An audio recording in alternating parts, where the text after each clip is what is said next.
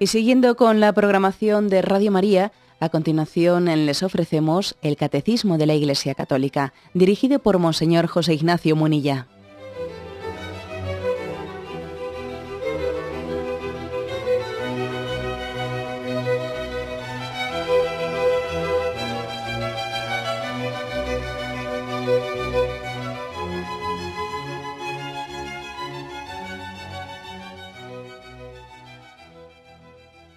Un cordial saludo a todos los oyentes de Radio María. Un día más, con la gracia del Señor, proseguimos el comentario del Catecismo de nuestra Madre Iglesia. Estamos comentando, hoy concluimos, el apartado sobre los dones y frutos del Espíritu Santo. Son tres puntos del 1830 al 1832. Allí se nos recuerda que son siete los dones del Espíritu Santo sabiduría, inteligencia, consejo, fortaleza, ciencia, piedad y temor de Dios. Bien, pues hoy concluimos la explicación del último de los dones. En realidad es el primero que hemos dejado para el último día, el don de sabiduría. El don de sabiduría es el encargado de llevar a la perfección la virtud de la caridad igual que el don de entendimiento, eh, decíamos que era el encargado de llevar a su perfección la virtud de la fe. Bien, pues si decimos que la virtud de la caridad es la más excelente de las virtudes teologales, se comprende que ahora podamos decir que el don de sabiduría sea el más excelente de los siete dones. Es el don que eleva el corazón hacia las cosas de arriba, purificándonos de todos los afectos terrenales y dándonos a gustar el sabor de las cosas divinas. Fijaros qué cosas tan importantes no estamos diciendo aquí. Estamos hablando de una sabiduría mística, eh, superior, el don que eleva el corazón hacia las cosas de arriba, decimos podríamos decir que es el don de los dones. Eh, de los siete dones del Espíritu Santo, pues este es el principal, ¿no? Es el mismo Espíritu Santo que obra en nosotros toda la santidad. De él depende que nuestro modo de, obrar pues sea no meramente humano, ¿no? sino sobrehumano. Depende que el ejercicio de las virtudes eh, sea completado y coronado ¿no? con los dones del Espíritu Santo. Acordaros de cómo decíamos que las virtudes, eh, para llegar a su plenitud, tenían que ser coronadas con los dones del Espíritu Santo. En aquel ejemplo que pusimos de que las virtudes eran obrar al modo humano y los dones es obrar al modo divino. ¿eh? Poníamos aquel ejemplo de que las virtudes eran como remar, era moverse, moverse la barca a fuerza de remo mientras que los dones es moverse la barca a fuerza no de remo, sino del soplo del viento, ¿no? que, mueve la, que mueve la barca. Bueno, pues eh, eh, tan importante es el don de sabiduría, que aquí podríamos decir que, que quien tiene el don de la sabiduría es eh, obra, obra de manera que él es el, el que se mueve, o sea, es Dios el que obra en nosotros y nosotros nos movemos para cooperar con, con Dios que está obrando a través de nosotros. ¿no? Mientras que el que le falta ¿no? este don del Espíritu Santo, pues es eh, de alguna manera, él le pide a Dios que coopere conmigo. ¿eh? Yo hago las cosas y le pido al Señor que me, que, que me ayude, que me dé su gracia, que coopere con mi acción. ¿no? Pero claro, el que tiene el don de sabiduría es distinto es Dios quien obra en él. ¿Mm? Y ahora es ponerme yo plenamente al servicio y en la cooperación de esa obra de Dios en mí. Yo colaboro plenamente con Dios. No es que Dios colabore conmigo, yo colaboro con Él, que es distinto. Es distinto. Las riendas las lleva Él. Es, él es el que obra en mí. Aquello que decía San Pablo, ¿no? Ya no soy yo, que es Cristo quien vive en mí. Bueno, como veis, pues, pues un don excelente, ¿no? Incluso como hemos, como hemos dicho, en la cumbre de los dones, de los siete dones del Espíritu Santo, el don de sabiduría. Las bases en la escritura, en la Sagrada Escritura, pues son muchas. En el Antiguo Testamento se habla de, pues de la soberanía de Dios y de la sabiduría de Dios. ¿no? Hay muchos libros que incluso se les llama sapienciales, que hablan de la sabiduría de Dios. En el libro de Job hay un pasaje que no tiene desperdicio, ¿no? Es el capítulo 38 del libro de Job, con una cierta ironía. Dios le dice a Job, cuando Job se ha revelado ¿no? frente a, la sabiduría de Dios, cuando Job se ha revelado porque no entiende, no entiende lo que le está ocurriendo, ¿no? le parece que es una injusticia ¿eh? Que él siendo un hombre inocente le estén ocurriendo tantas desgracias ¿no? y se revela. Entonces Yahvé se pone frente a Job y le dice, oye, ¿dónde estabas tú cuando yo fundaba la tierra? Indícalo si sabes la verdad. ¿Quién fijó sus medidas? ¿Lo sabrías? ¿Quién puso sus bases? Etcétera, etcétera, ¿no? Y le va repasando eh, delante de Job, ¿no? Le, va repasando lo que es la sabiduría divina hasta el punto que, que, reduce, que le lleva a Job al más absoluto silencio, al, al, ser consciente de que él no sabe nada, ¿no? Desde en comparación con la sabiduría divina. Los libros sapienciales de la Sagrada Escritura marcan la cima de la revelación. Hay, por ejemplo, pasajes del libro de los Proverbios que dice, Dichoso el hombre que ha encontrado la sabiduría y el hombre que alcanza la prudencia. La sabiduría es más preciosa que las perlas. Con la sabiduría fundó Yahvé la tierra, consolidó los cielos con inteligencia el libro de la sabiduría, especialmente, que tiene ese nombre, eh, nos, nos, lleva a, a, describir una y otra vez ese misterio ¿no? de la sabiduría insondable de Dios. Dice así en uno de sus capítulos, Dios de los padres, Señor de la misericordia, que hiciste el universo con tu palabra y con tu sabiduría formaste al hombre para que dominase sobre los seres por ti creados administrase el mundo con santidad y justicia y juzgase con rectitud. Dame la sabiduría y no me excluyas del número de tus hijos. Bueno, pues este es, eh, digamos, un poco como la cumbre del Antiguo Testamento, dame la sabiduría, y llega el Nuevo Testamento, ¿no? Y esa sabiduría ha venido a habitar entre nosotros. El verbo se hizo carne es la sabiduría divina que habita entre nosotros. Entonces, en todos los evangelios, en todo el Nuevo Testamento, en las cartas de Pablo, resplandece la sabiduría divina. Pero ojo, en el Nuevo Testamento se nos recuerda una y otra vez que la sabiduría de Dios es una sabiduría crucificada. Es la sabiduría de la cruz que es para unos es una necedad, para otros es una locura. La sabiduría de Dios es muy, resulta incomprensible para el que tiene ojos carnales. A veces a Dios no se le entiende. Parece incomprensible que Dios obre de ciertas maneras, ¿no? Que Dios haya elegido el camino de la cruz. Pero ¿qué sabiduría es esa? Y ahí le tenemos, ¿no? A Pedro y a los apóstoles intentándole decir a Jesús que se estaba equivocando que no, que no, Jesús, que eso no te ocurrirá a ti. Y Él les dice, vosotros pensáis como los hombres, pero no pensáis como Dios.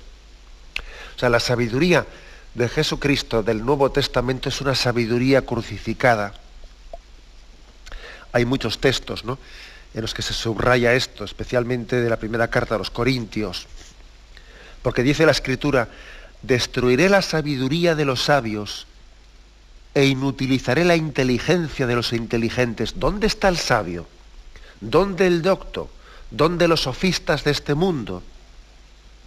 ¿Acaso no entonteció Dios la sabiduría del mundo?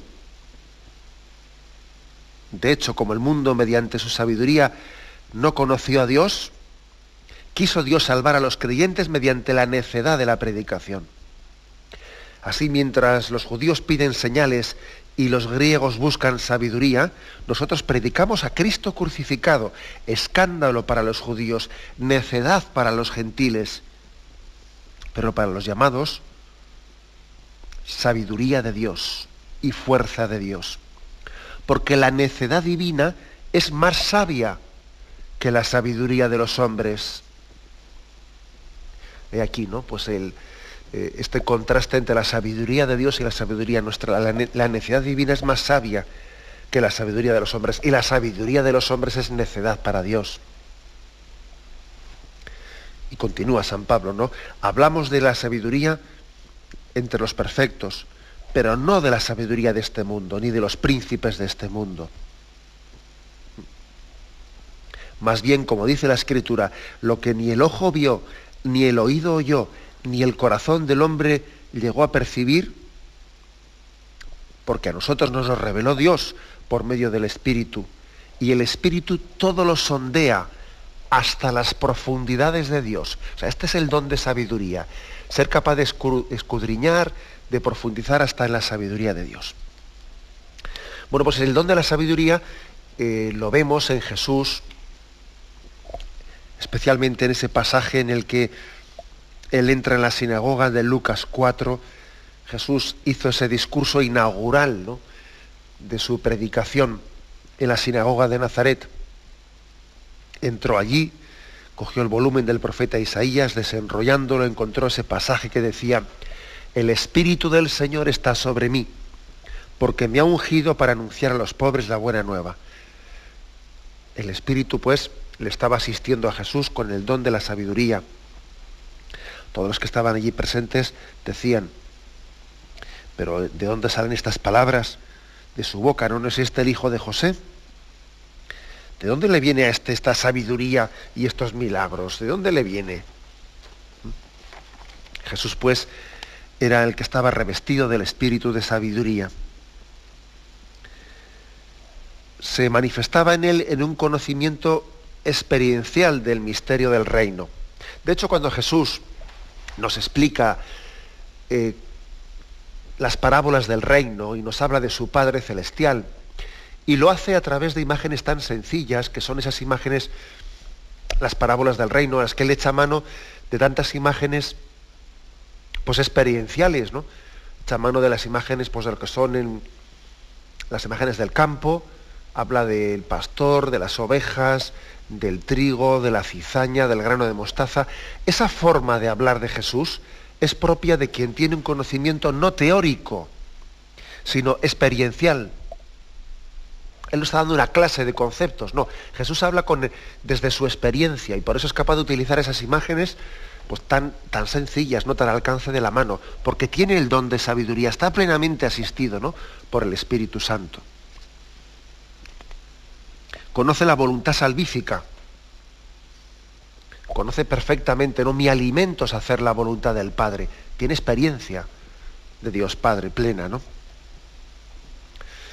Tenemos en las vísperas, eh, solemos rezar ese cántico de Efesios 1, Efesios 1 del 3 al 10, donde se habla del plan divino de salvación, ¿no? ¿Os acordáis?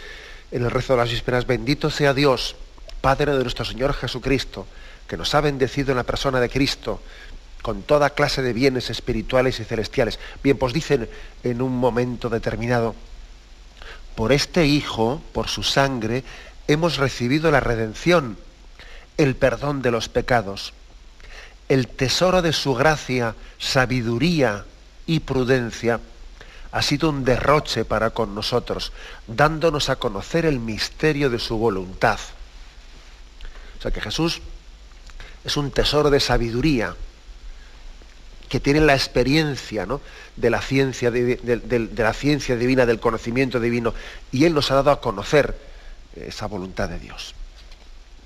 Estas, estas son, así dichas brevemente, pues las bases bíblicas en el Nuevo Testamento eh, y también en el Antiguo Testamento, como hemos descrito, ¿no? viene claramente reflejado este don de sabiduría que hoy queremos explicar. Bien, tenemos un momento de, reflexión y continuaremos enseguida con la explicación de este don de sabiduría.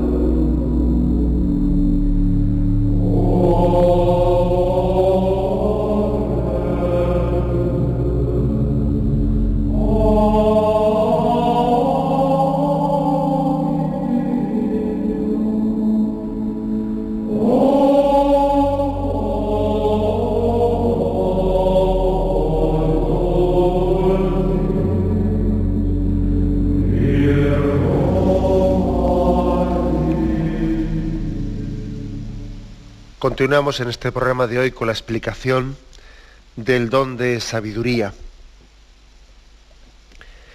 Hemos dicho que la caridad es la mayor de las virtudes teologales y por tanto el don de sabiduría, que es el que perfecciona la virtud de la caridad, es la cumbre de los dones del Espíritu Santo, no es la cumbre, es la cumbre de la vida en el Espíritu.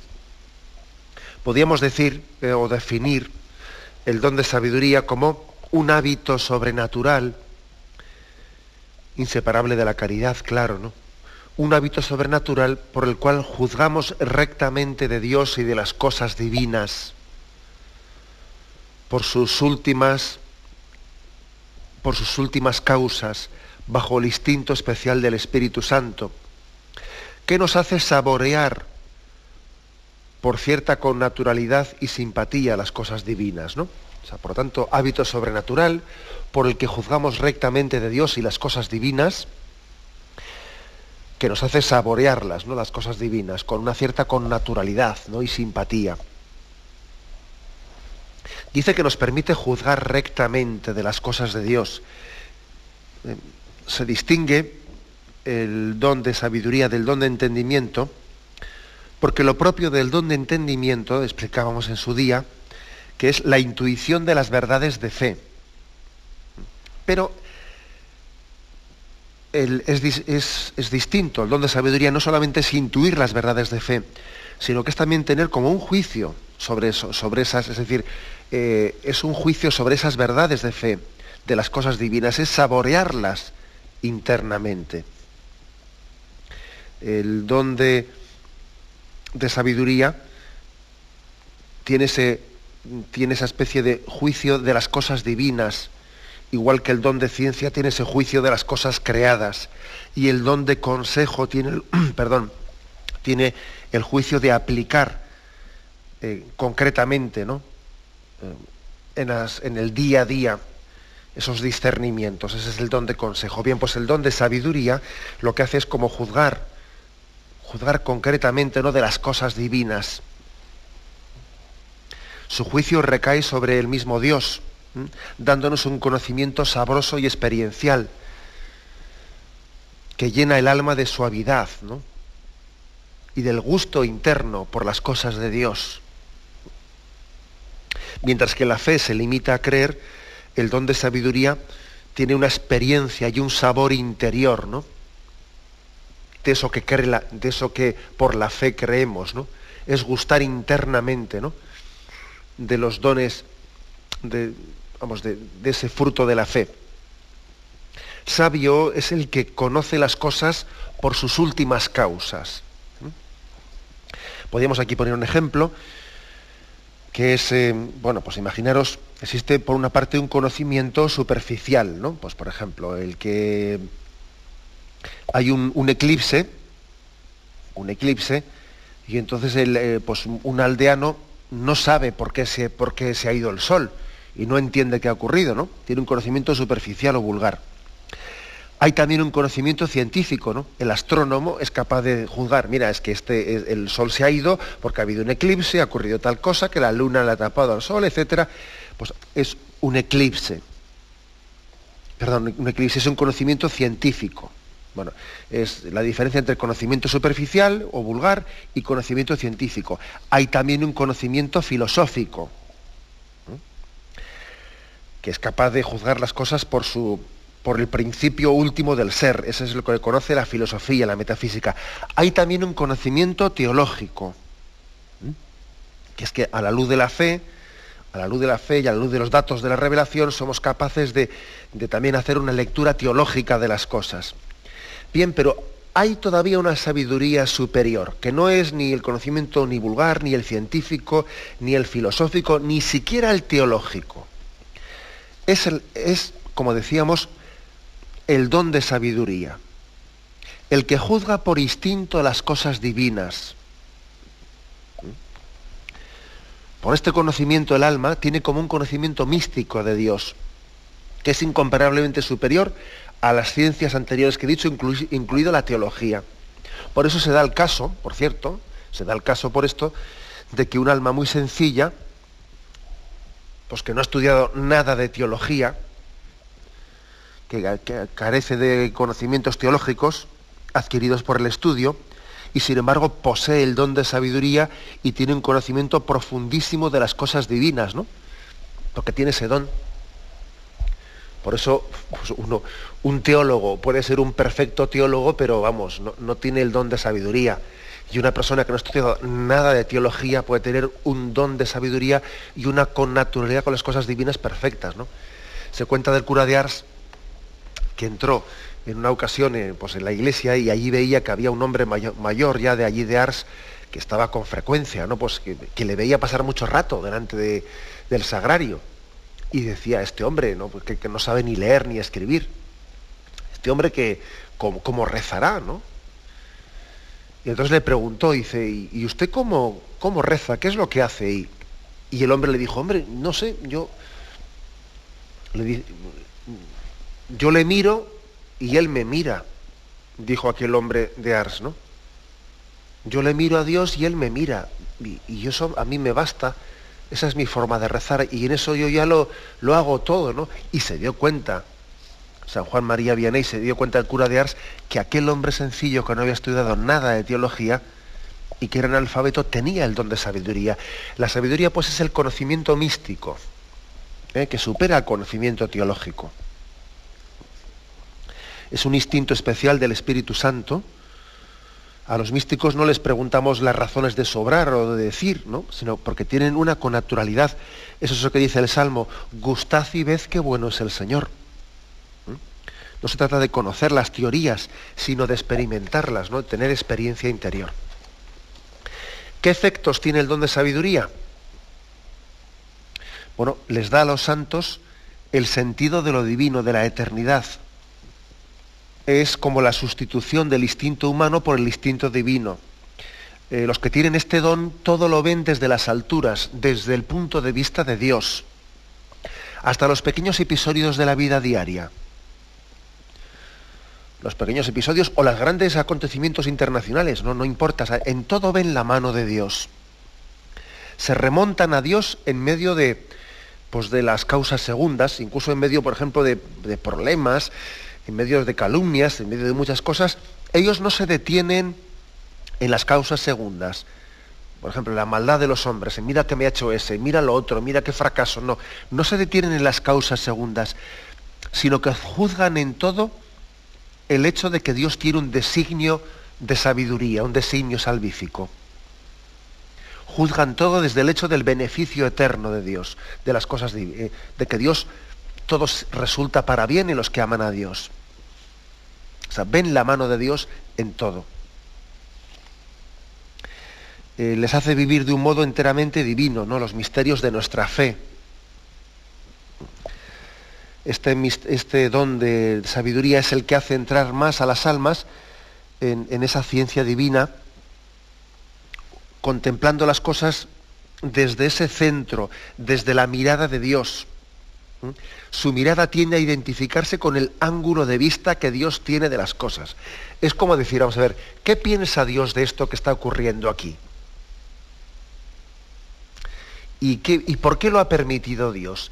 ¿Y qué planes tiene Dios con esto que está ocurriendo aquí en esta familia, pues en esta ciudad? En, ¿qué, qué planes tiene Dios? Eso es lo que permite el don de sabiduría, ¿no? Al mismo tiempo hay que decir que el don de sabiduría, otro efecto que tiene, es que nos permite mm, vivir en pues, el, don de la inhabitación del Espíritu Santo de una manera perfecta. Es el sentido, es el que ayuda a vivir el don de la, inhabitación, sentirnos inhabitados por las tres personas divinas.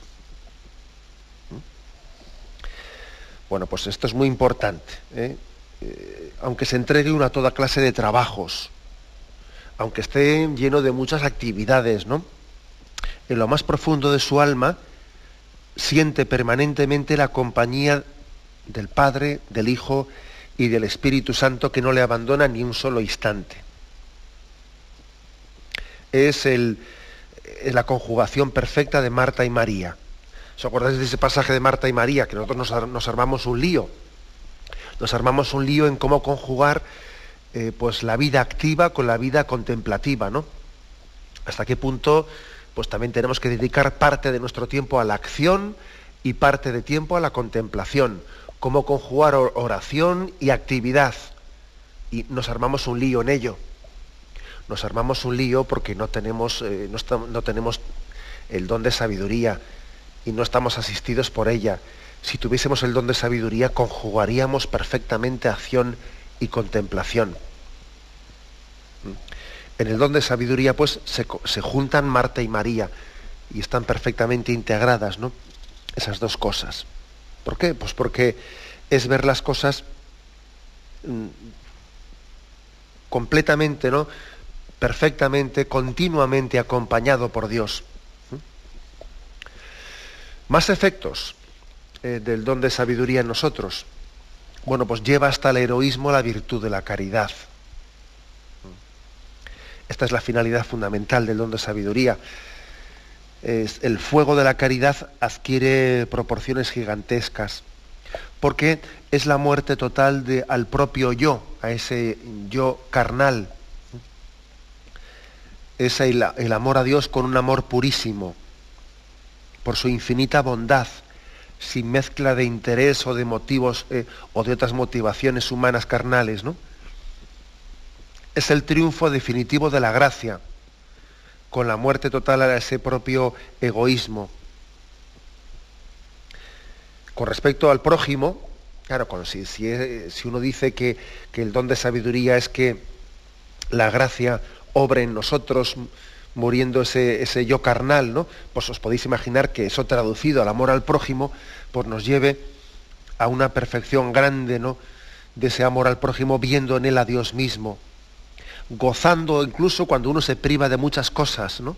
Para ofrecérselas al prójimo, pues uno tiene, lejos de costarle eso, pues casi disfruta haciéndolo, ¿no? Disfruta de privarse de muchas cosas para poder entregarlas al prójimo. El egoísmo personal ha muerto, ¿no? Y por último, otro de los efectos ¿no? del, don de sabiduría, pues es el que proporciona todas las virtudes el último rasgo de perfección, haciendo todas las virtudes verdaderamente divinas. ¿no? Perfecciona la caridad. Y si decíamos que la caridad es la forma de todas las demás virtudes y que sin caridad las demás virtudes son imperfectas, pues lógicamente el don de sabiduría, que es el que perfecciona la caridad, termina dando un último rasgo de perfección a todas las virtudes. Muerto el egoísmo, el alma se instala en la cumbre de la santidad, de donde se, entiende aquella, eh, aquella inscripción de San Juan de la Cruz, ¿no? que en aquel libro suyo de su vida al Monte Carmelo, San Juan de la Cruz decía que en la cumbre de este monte solo mora la honra y gloria de Dios. En la cumbre de la santidad uno solo busca eso, ¿eh? solo busca la honra y la gloria de Dios, no se busca a sí mismo. Bueno, pues estos son los efectos, los efectos del don de, sabiduría. Y como al explicar los, los, demás dones, también hemos dicho cómo cada don está ligado a una bienaventuranza concreta, pues hay que decir que siguiendo también la explicación eh, de San Agustín, de Santa Tomás, ellos eh, adjudican el, al don de sabiduría la séptima bienaventuranza. Bienaventurados los pacíficos, porque ellos serán llamados hijos de Dios. La paz no es otra cosa que eh, la tranquilidad del orden, es el orden de la sabiduría de Dios. En la sabiduría de Dios encontramos la verdadera paz. Bien, tenemos un momento de reflexión y continuaremos enseguida.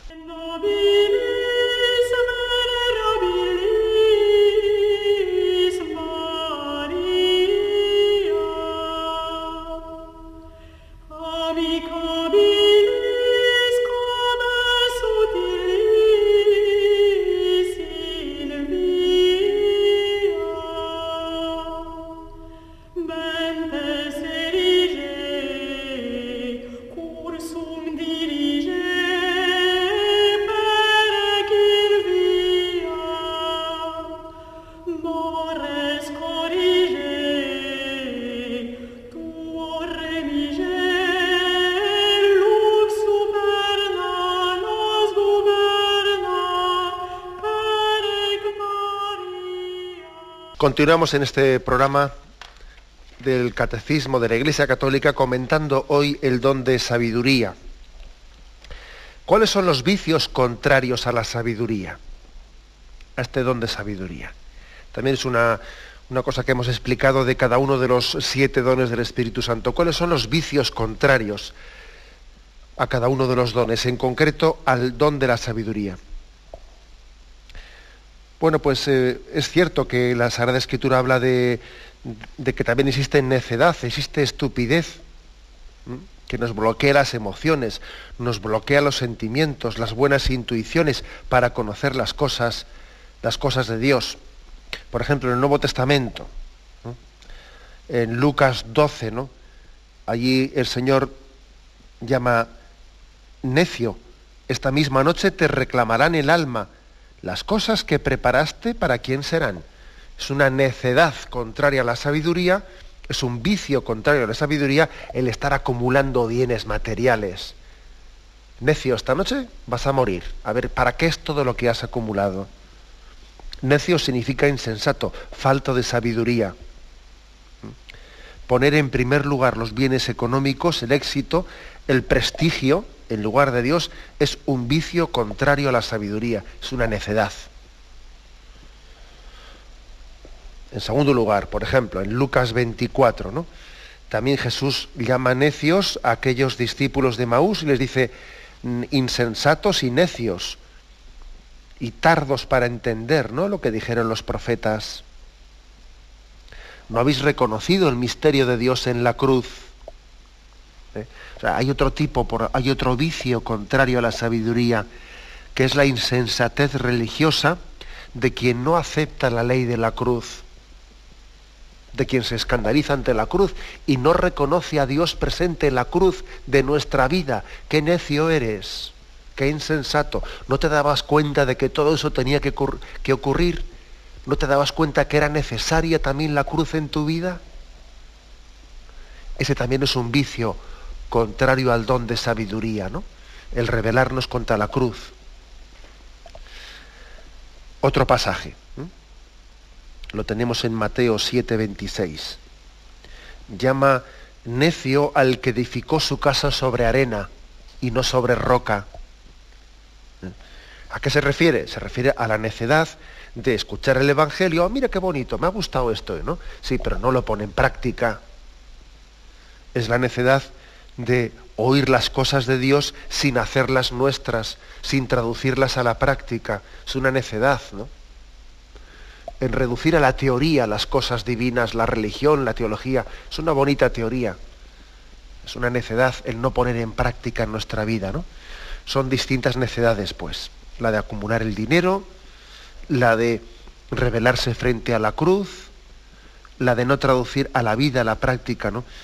Los vicios, pues, que embotan nuestro juicio y nos impiden apreciar las cosas divinas son muchos, ¿no? Son la banalidad del mundo, la presunción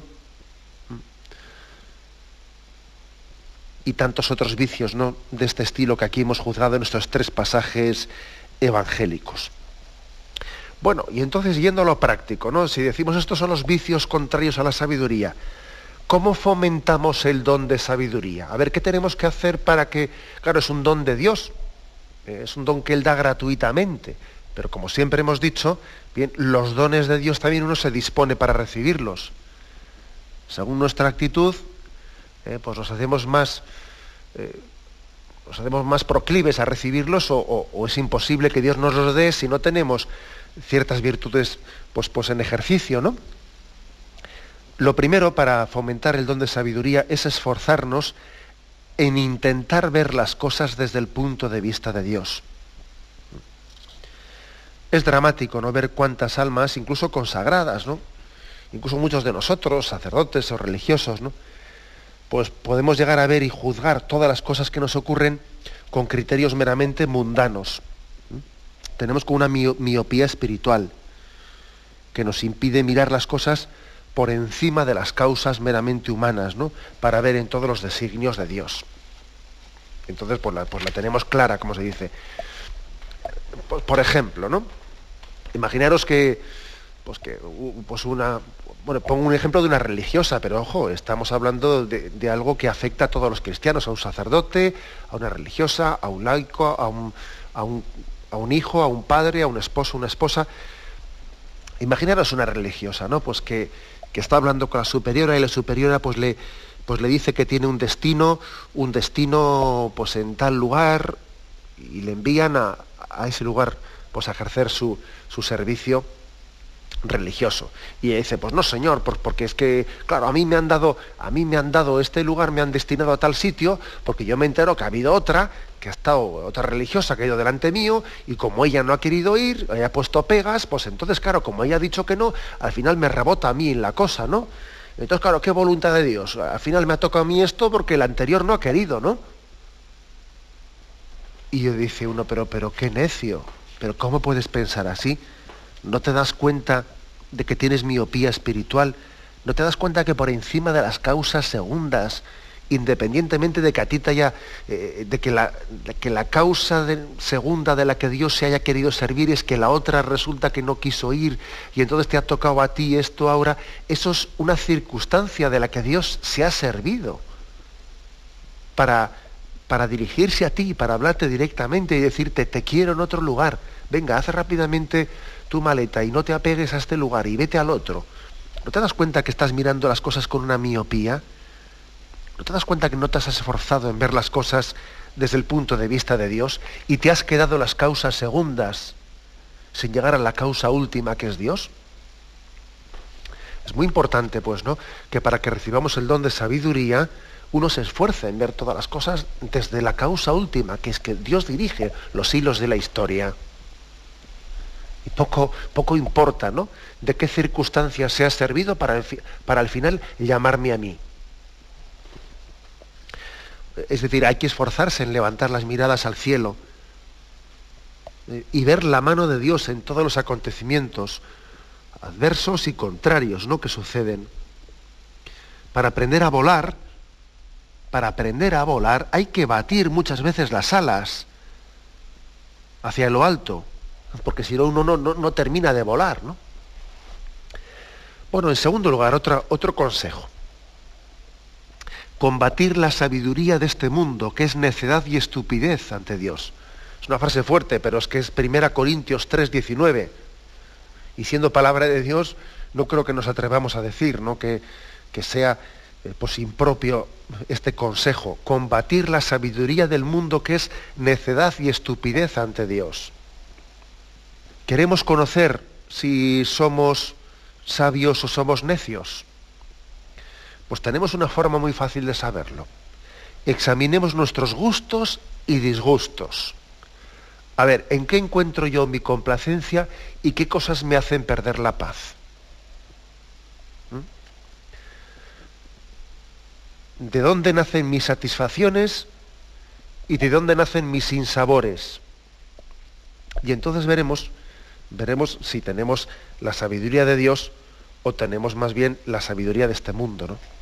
Pero claro, cuando uno se da cuenta pues, que se disgusta, se disgusta por tonterías, ¿no? Porque se había hecho un plan, se había, hecho, había, había tenido un sueño, había pensado que la cosa iba a ser así, luego sale de otra forma y entonces se pega un disgustón, ¿no? Dice, pero qué tontería, ¿no? Pero qué tontería.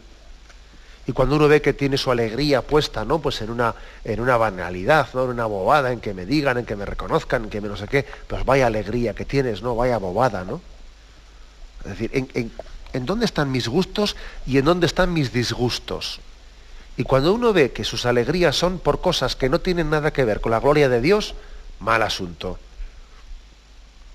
Y cuando uno ve que sus disgustos pues están eh, motivados por cosas que no tienen nada que ver, ¿no? Pues con el pecado, mal asunto. Hay como tres clases de sabiduría que son reprobadas por la Sagrada Escritura. Que son digamos, locuras y necedades a los ojos de Dios. ¿no? lo que podríamos llamar la sabiduría terrenal, que nos gusta más que de las riquezas terrenas, una necedad. Total, te vas a morir y aquí se va a quedar todo. También la sabiduría animal, que es lo que únicamente me apetece los placeres del cuerpo. El cuerpo se va a convertir en ceniza y en polvo eres y en polvo te convertirás. Ya verás tú qué necedad es esa y la sabiduría diabólica, que pone su fin en, el propio orgullo, ¿no? en la propia soberbia. Tres sabidurías, ¿no?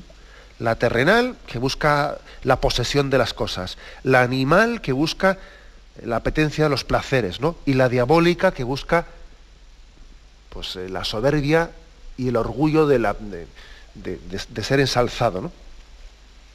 Son necedades, ¿no? Las necedades de este mundo. Y frente a, esta, a estas falsas sabidurías hay una sabiduría divina que es la locura de la cruz, que es amar la pobreza, amar el último puesto, amar la cruz, amar la persecución, ser un loco para este mundo por identificarnos con Jesucristo y con su estilo, con la sabiduría de Jesucristo. Por lo tanto, ¿no? Pues para, para disponernos a, a recibir el don de sabiduría, tenemos que combatir la sabiduría de este mundo, que es necedad y estupidez delante de Dios. En tercer lugar, otro consejo, no aficionarse demasiado a las cosas de este mundo, aunque sean buenas y honestas. Hay cosas que son buenas y honestas, pero uno no tiene que poner alma, corazón y vida en ellas, porque al fin y al cabo son pasajeras. Está bien, ¿eh? Pues está bien, por ejemplo, que, alguien eh, pues, esté muy vocacionado en su oficio. Está muy bien. Y que viva su, su día a día, su quehacer, pues con empeño y con entrega y con dedicación. Está muy bien. Pero ten cuidado de no hacer de eso un Dios. Porque también eso pasará. Y al final, lo importante no será que tú si eres un ingeniero, eh, pues eh, tú hayas hecho los proyectos de ingeniería mejores, ¿no? O si eres un arquitecto, hayas construido los edificios mejores. Eso importará muy poco. Al final lo que va a quedar es cuánto amor, cuánto amor has tenido, ¿no? En, tu vida concreta, en tu vida profesional, en tu vida familiar, eso es lo que va a quedar. Esa perfección supuesta de, eh, de tu trabajo, al final eso también aquí se va a quedar. Por tanto, el no aficionarse demasiado, ¿no? O sea, el, tener como si no se tuviese, el entregarse pero con libertad de corazón, es muy importante. Bueno, pues este es otro consejo concreto que se nos da. Y el último consejo, ¿no? De cómo disponernos a, cómo disponernos a recibir el don de, sabiduría. No apegarnos a los consuelos espirituales, sino pasar a Dios a través de ellos. ¿eh? Dado que Dios nos quiere para sí, es muy importante que no nos apeguemos ni siquiera a los consuelos espirituales que a veces se nos regalan en la oración y que son solamente un estímulo para alcanzar nuestra vida espiritual. ¿eh? Fijaros que esto puede parecer contradictorio, porque como antes hemos dicho, que el don de sabiduría es gustar de las cosas divinas, ahora se nos recuerda, ojo, pero mira, no te apegues a los consuelos espirituales. Porque eso lo da Dios cuando quiere darlo, pero tú no tienes que poseerlo, pretender poseerlo. ¿Mm? Para pasar a la perfecta unión con Dios que se realiza por la fe, la esperanza y la caridad, es preciso purificarse hasta, hasta de esa especie de deseo de querer eh, tener gustos espirituales, que mi oración tenga determinados consuelos, etc. Pues no. Uno tiene que saber estar en la perfecta unión con Dios, aunque sea en la soledad, aunque sea en la sequedad. Hay que estar dispuestos a servir a Dios en la oscuridad. Lo mismo que en la luz. Si Dios me pide que le siga en la oscuridad, en la oscuridad. Así yo, yo me estoy preparando para recibir el don de sabiduría. ¿eh?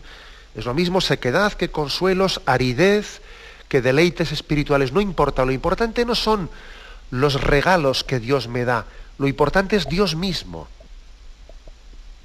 ¿eh? Lo importante no son los caramelos de Dios, de Dios, sino el Dios que da los caramelos o no los da, no me importa. El caso es, el caso es hacer de Dios nuestra heredad, no de los gustos de Dios, sino de Dios mismo. ¿Mm? Por lo tanto, dicen los autores espirituales que para prepararse a recibir el don de sabiduría, que es el que te permite gustar de las cosas divinas, tú tienes que tener perfecto desapego de los gustos interiores, del que yo quiera, del que yo pretenda que mi oración o mis prácticas religiosas, etcétera, todas ellas yo obtenga determinados gustos, ¿eh?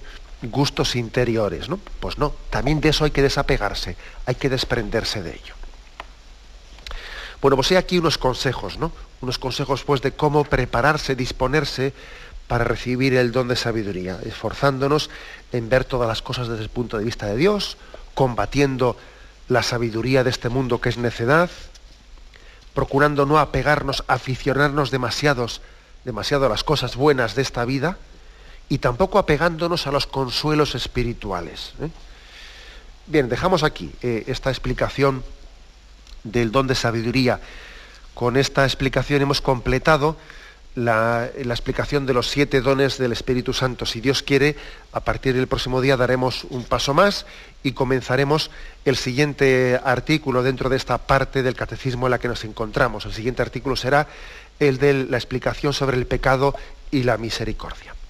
Me despido con la bendición de Dios Todopoderoso, Padre, Hijo y Espíritu Santo descienda sobre vosotros. Alabado sea Jesucristo.